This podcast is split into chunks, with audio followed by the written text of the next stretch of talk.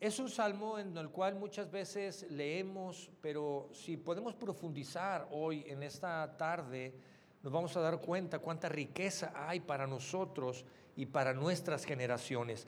Así es que su palabra dice en el Salmo 127, los primeros cinco versos, si el Señor no edifica la casa, en vano trabajan los que la edifican. Si el Señor no guarda la ciudad, en vano vela la guardia. Es en vano que se levanten de madrugada, que se acuesten de tarde, que coman el pan de afanosa labor, pues Él da a su amado aún mientras duerme. Un don del Señor son los hijos, y recompensa es el fruto del vientre. Como flechas en la mano del guerrero, así son los hijos tenidos en la juventud. Bienaventurado, es decir, bien, bien bendecido el hombre que de ellos tiene llena su aljaba. No será avergonzado cuando hable con sus enemigos en la puerta. Así es que habla todo este contexto sobre la familia y quiero decirte que si tú eres parte de una familia, que creo que lo eres, ah, Tienes que sentirte bendecido. tenemos que aprender a atesorar el que somos parte de una familia. Dios inicia en este verso dando un deseo y diciendo que su deseo, el deseo de Dios es que si Dios edifica la casa, bueno, lo pone en negativo, si Dios no edifica la casa, en vano trabajan los que la edifican. Pero lo importante y lo relevante es que Dios tiene el deseo de edificar, pero a ese deseo hay una acción. El deseo de edificar y la acción de trabajar en la edificación. El deseo viene de Dios y la acción es responsabilidad nuestra. Así es. Y en este pasaje la palabra casa dice, si el Señor no edifica la casa, en vano trabajan los que la edifican, se refiere a la familia. ¿Ok? Tendríamos nosotros que leer hoy en día, si el Señor no edifica la familia, en vano trabajan los que la edifican. Y pudiéramos a nosotros agregarle una palabra más que diría, si el Señor no edifica a los hijos, en vano trabajan los padres. ¿Ok? Porque si tú vas al hebreo de la palabra casa y de la palabra hijo, hija y familia, todas esas palabras, la raíz de, de esas palabras en el hebreo significa edificar. Qué interesante saber que Dios quiere edificar a través de la familia, Dios quiere edificar a través de los hijos y Dios lo ha hecho a lo largo de la historia, desde la primer familia hasta el día de hoy con las nuestras. Ahora, una de las cosas que me encanta en este pasaje, en este salmo, es cómo Dios a través de todo el salmo va hilando cada una de las cosas. Cuando Dios expresa lo que comentas así en el primer verso, el deseo de edificar. Y entonces Dios hila inmediatamente en el segundo verso y habla y dice, mira, si yo no edifico, tú por más de madrugada que te levantes, en vano será por más madrugador que seas. Aún que trabajes toda una jornada, aún que te cuestes lo más tarde posible, si yo no edifico, no habrá fruto. Es más, habrá un momento en que tengas que sentarte en tu casa a comer pan de ese afanoso día. Y yo quiero hacer aquí un paréntesis. ¿Cuántos de los papás que estamos aquí, que ya tenemos la experiencia de nuestros hijos, cuántos hemos experimentado algún día que hemos llegado a la casa y hemos sentado a la mesa a comer y hemos comido de alguna manera un tanto angustiados porque algo está pasando? Y quizá no disfrutas la comida. A mí me ha pasado.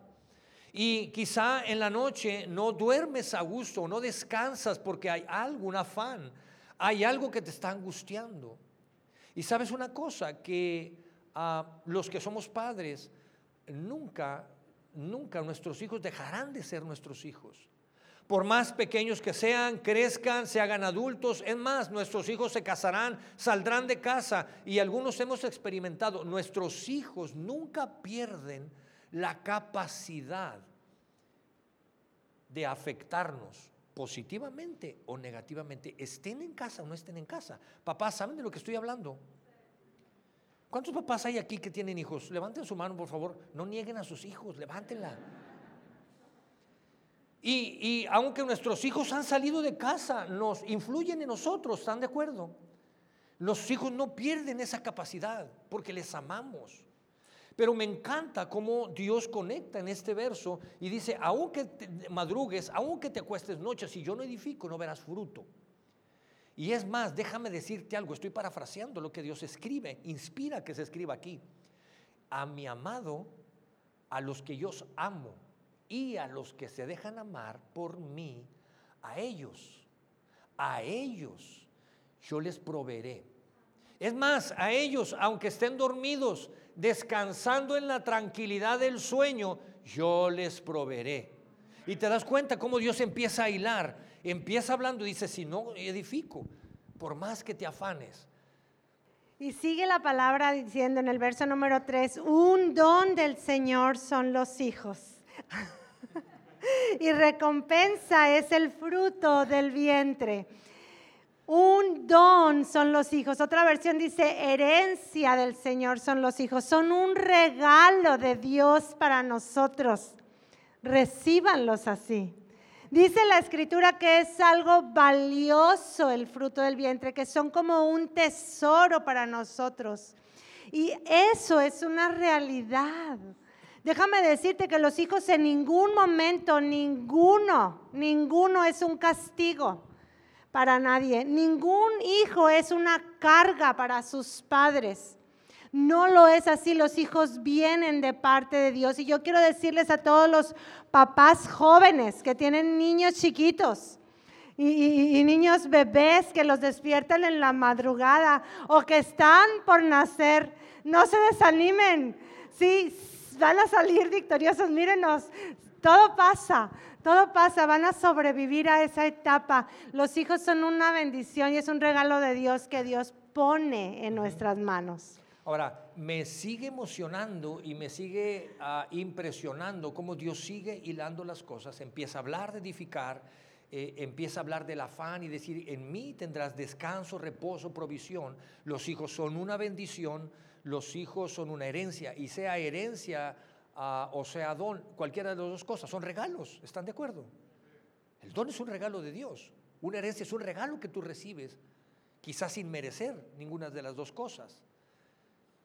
E inmediatamente en el verso 4, Dios sigue hilando con los hijos y me encanta esta, ah, cómo hace esta comparación. Y cuando dice, hey, en manos de guerreros son como flechas en manos de los guerreros. Así es que papás, ¿te has considerado que eres un guerrero? Sí, están súper convencidos de que son guerreros. Cuando ves a tus hijos como esas flechas en esa aljaba, como ese guerrero que tiene como misión, que tiene como tarea tomar esa flecha, esa misión de poder tomarla en sus manos, que sea apuntado y que sea lanzada, que ese hijo cumpla el propósito. Es tu responsabilidad, papá y mamá. Es nuestra responsabilidad. Es nuestra responsabilidad preparar el corazón, edificar en el corazón de los hijos para que nuestros hijos salgan como flechas, pero salgan con un corazón que quieran caminar con integridad, que quieran caminar con fidelidad a Dios, que quieran caminar con honestidad, que quieran caminar viviendo en la verdad, que quieran caminar creyendo con fe, que quieran caminar actuando con justicia. Es nuestra responsabilidad, es la tarea. Y cuando lo vemos desde la perspectiva, desde la perspectiva que Dios inspiró para que se escribiera, y no dijo, ve, tú puedes agarrar una canica y soltarla. Dijo, como flechas en manos de guerreros que salen a pelear la buena batalla. Papás, no nos desanimemos. Quizá algunos pudiéramos pensar que ya es tarde porque nuestros hijos ya salieron de casa y no están en el camino de Dios, pero nunca menosprecies las oraciones, tus oraciones que van dirigidas a la familia y a los hijos. Las oraciones, la oración tiene poder. Y sabes una cosa, nunca es tarde para que un hijo regrese, para que alguien de la familia regrese al camino de Dios. Y tenemos que aprender a hacer esta parte. Así es, y dice la palabra, bienaventurado el que llena su aljaba de ellos. Es bendecido el hombre y la mujer que llena su aljaba de ellos. Y dice también la palabra que no será avergonzado cuando hable con sus enemigos en la puerta. Mira, déjame explicarte este versículo. La aljaba es ese depósito donde se colocan las flechas y los guerreros se la cuelgan y la traen aquí pegadito con ellos. Por eso debemos de traer a los hijos cuando son pequeños aquí con nosotros, cerquita de nosotros, ¿para qué? Para prepararlos, para abrazarlos, para educarlos, para tenerlos, eh, en, ponerlos en la mira del camino de Dios. Y cuando dice que no seremos avergonzados, es una promesa tremenda. Es una de las primeras bendiciones que gozamos una vez que recibimos a Jesucristo en nuestras vidas, porque dice la palabra que cuando Jesús viene a nosotros, nuestra vergüenza se nos quita. Y dice Pablo a Timoteo, yo no me avergüenzo Pase lo que yo esté pasando, yo no me avergüenzo porque sé en quién he creído. Y entonces esta palabra cuando dice que nosotros no seremos avergonzados si somos parte de una familia, si tenemos juntos una familia, no seremos avergonzados. Y dicen dónde? En las puertas de la ciudad. ¿Por qué habla de las puertas de la ciudad? ¿A qué se refiere con esto en este tiempo de la historia? Las ciudades estaban amuralladas. Y las ciudades tenían en sus murallas puertas y las puertas tenían cerrojos y candados y eso les daba seguridad. Pero cuando el enemigo venía y rompía los cerrojos o tumbaba las puertas, la ciudad quedaba expuesta a que los enemigos entraran en la ciudad y lo más seguro era que hubiera destrucción porque dentro de las murallas de la ciudad estaban las familias en sus hogares. Entonces, cuando Dios nos dice que no seremos avergonzados en las puertas, quiere decir que el enemigo en nuestras familias, cuando dejamos que el Señor las edifique y el Señor nos las cuide, el enemigo no va a poder entrar a nuestras familias, no va a poder venir a derrumbar las puertas y los cerrojos que ya han sido puestos por el cuidado de Dios que tiene para nosotros. Y el otro sentido de las puertas es en el sentido comercial cuando en aquellos años había negocios entre ciudades y que, se comerciaban las, eh, si ellos tenían madera y la traían a vender o si traían telares o lo que trajeran alimentos, llegaban a la puerta de la ciudad y ahí la gente del pueblo iba y compraba lo que necesitaran. También ahí se hacían las negociaciones de las ventas de las propiedades. Si tú tienes un terreno y lo quieres vender, tenías que presentarte a las puertas de la ciudad, a la vista de toda la gente, donde estaban ahí los, este, los jueces, la gente que, que, que cuidaba a la ciudad y enfrente de la gente se hacían las negociaciones. Y bueno, hoy qué tiene que ver con nosotros esos, pues es que Dios no nos va a avergonzar en nuestros trabajos en nuestras empresas, en nuestros negocios, ¿sí? en nuestras escuelas, ahí donde voy yo a desarrollarme profesionalmente para poder sustentar a mi familia,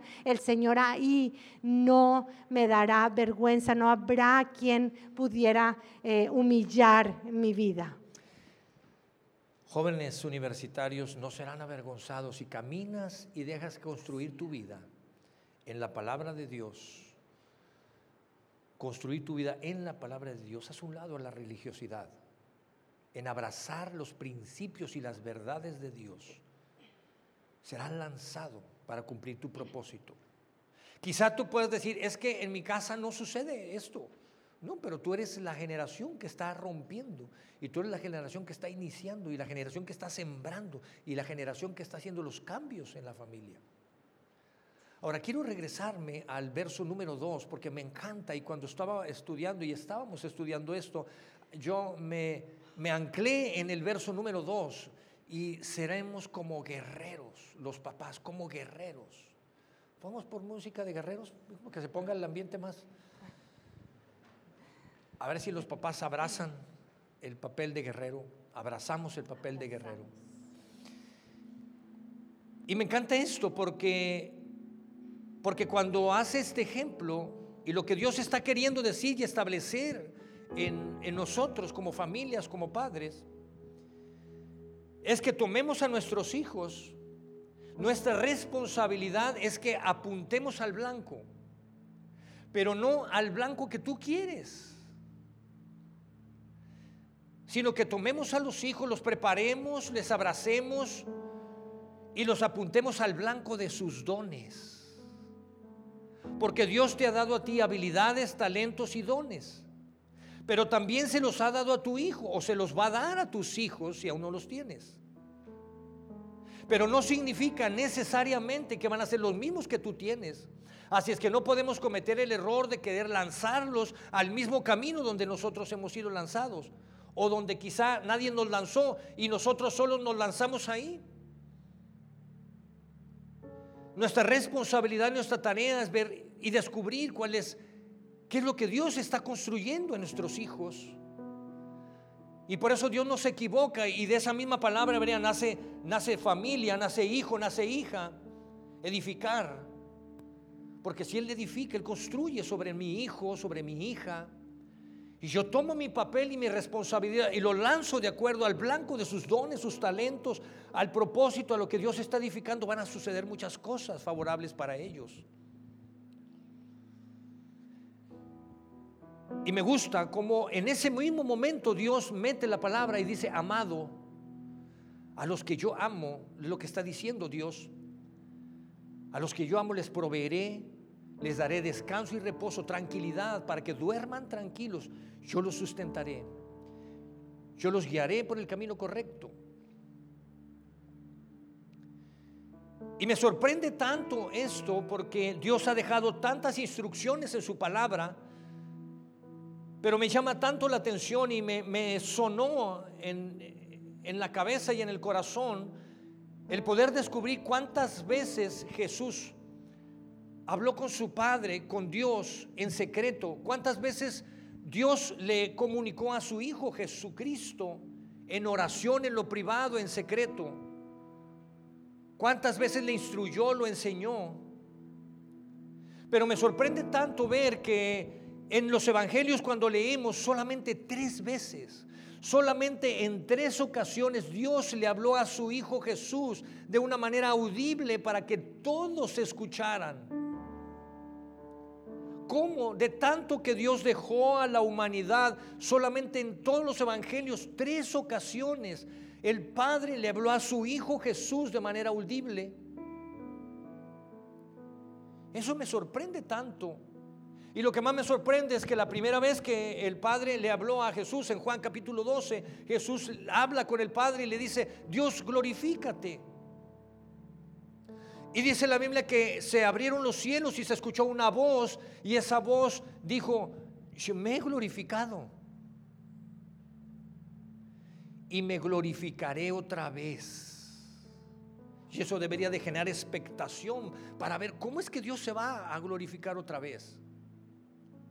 La segunda ocasión podemos encontrarlo en los evangelios, en Mateo, en Marcos, en Lucas cuando Jesús se bautiza y, cuando Jesús está saliendo de haberse bautizado, dice la palabra de Dios que los cielos se abrieron y que se escuchó la voz de Dios en los cielos de manera audible y Dios le dijo tres cosas a su hijo Jesús. Este es mi hijo, a quien amo. Y lo tercero que le dijo es, contigo me complazco.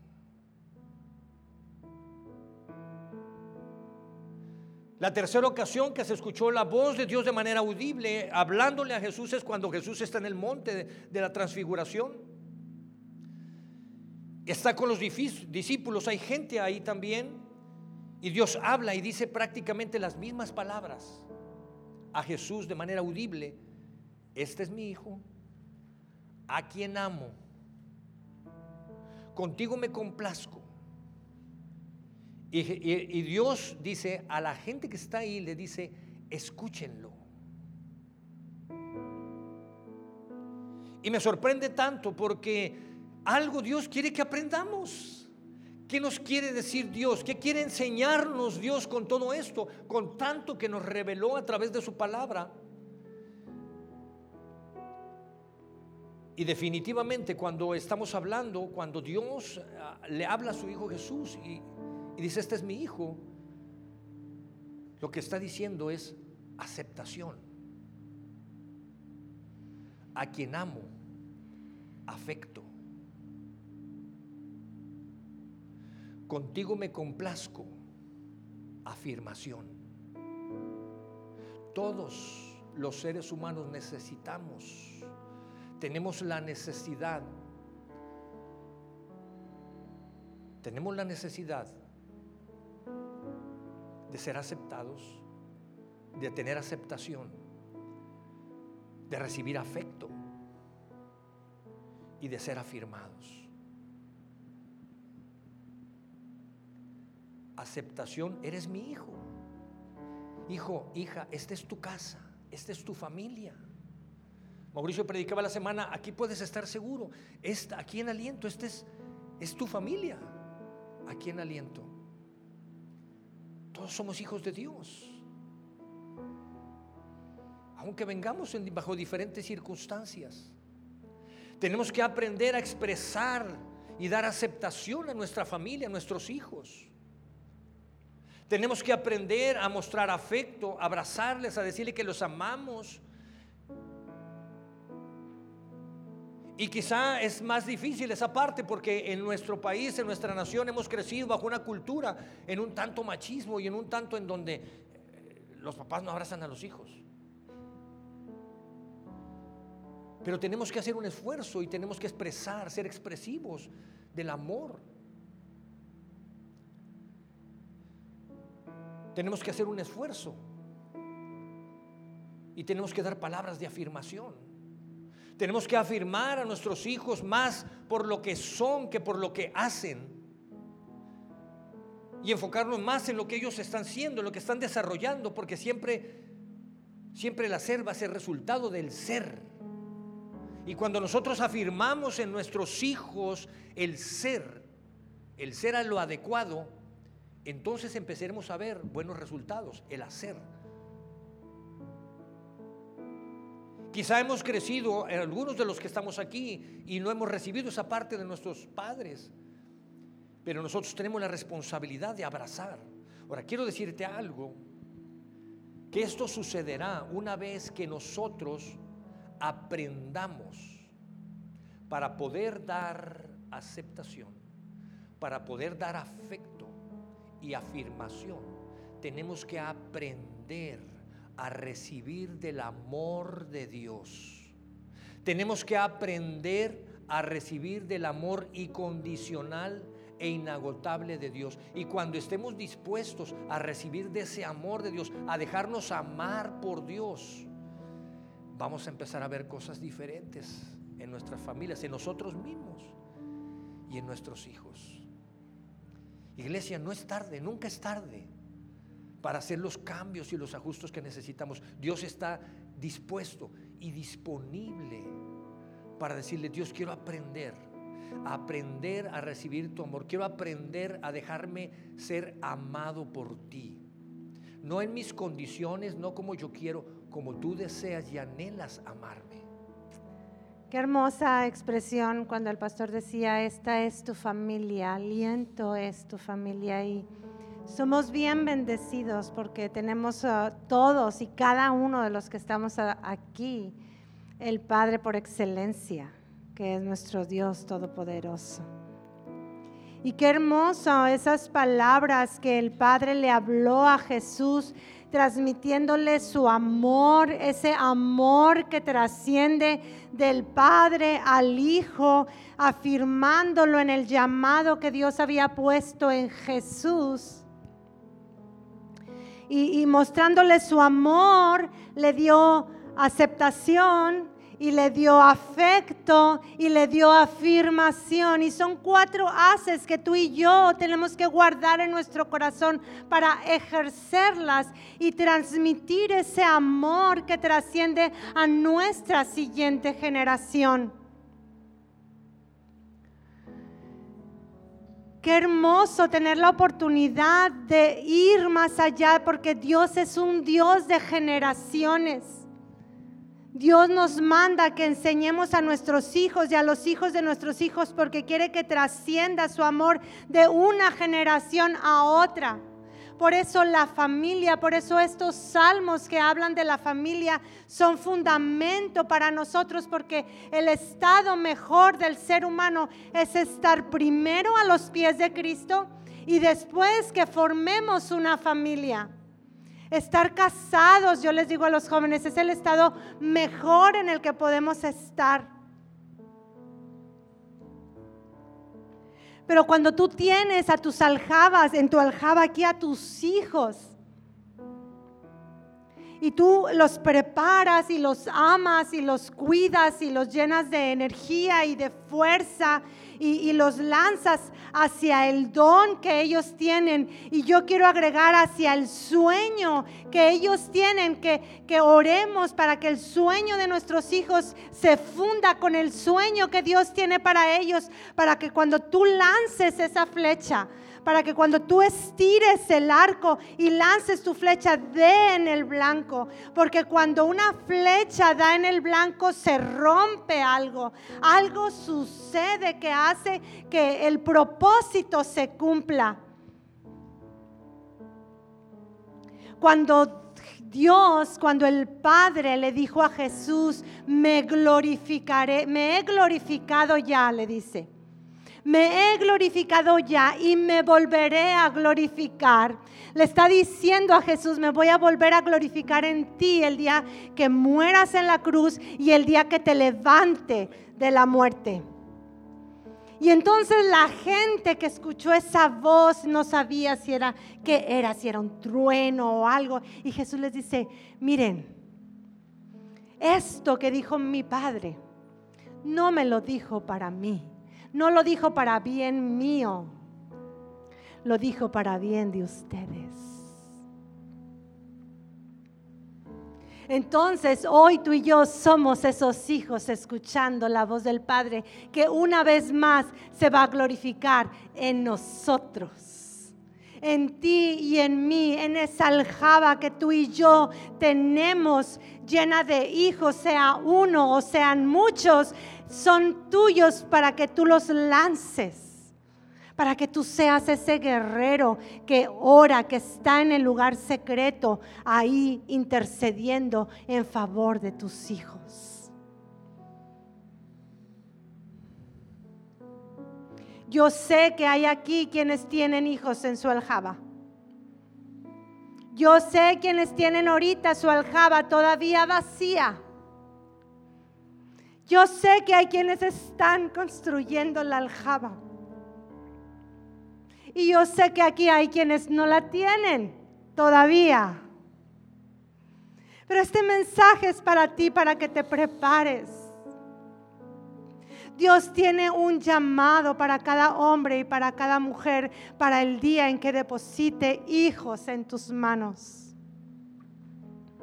Anhelemos tener hijos porque es la forma en que Dios y su amor va a trascender a la siguiente generación.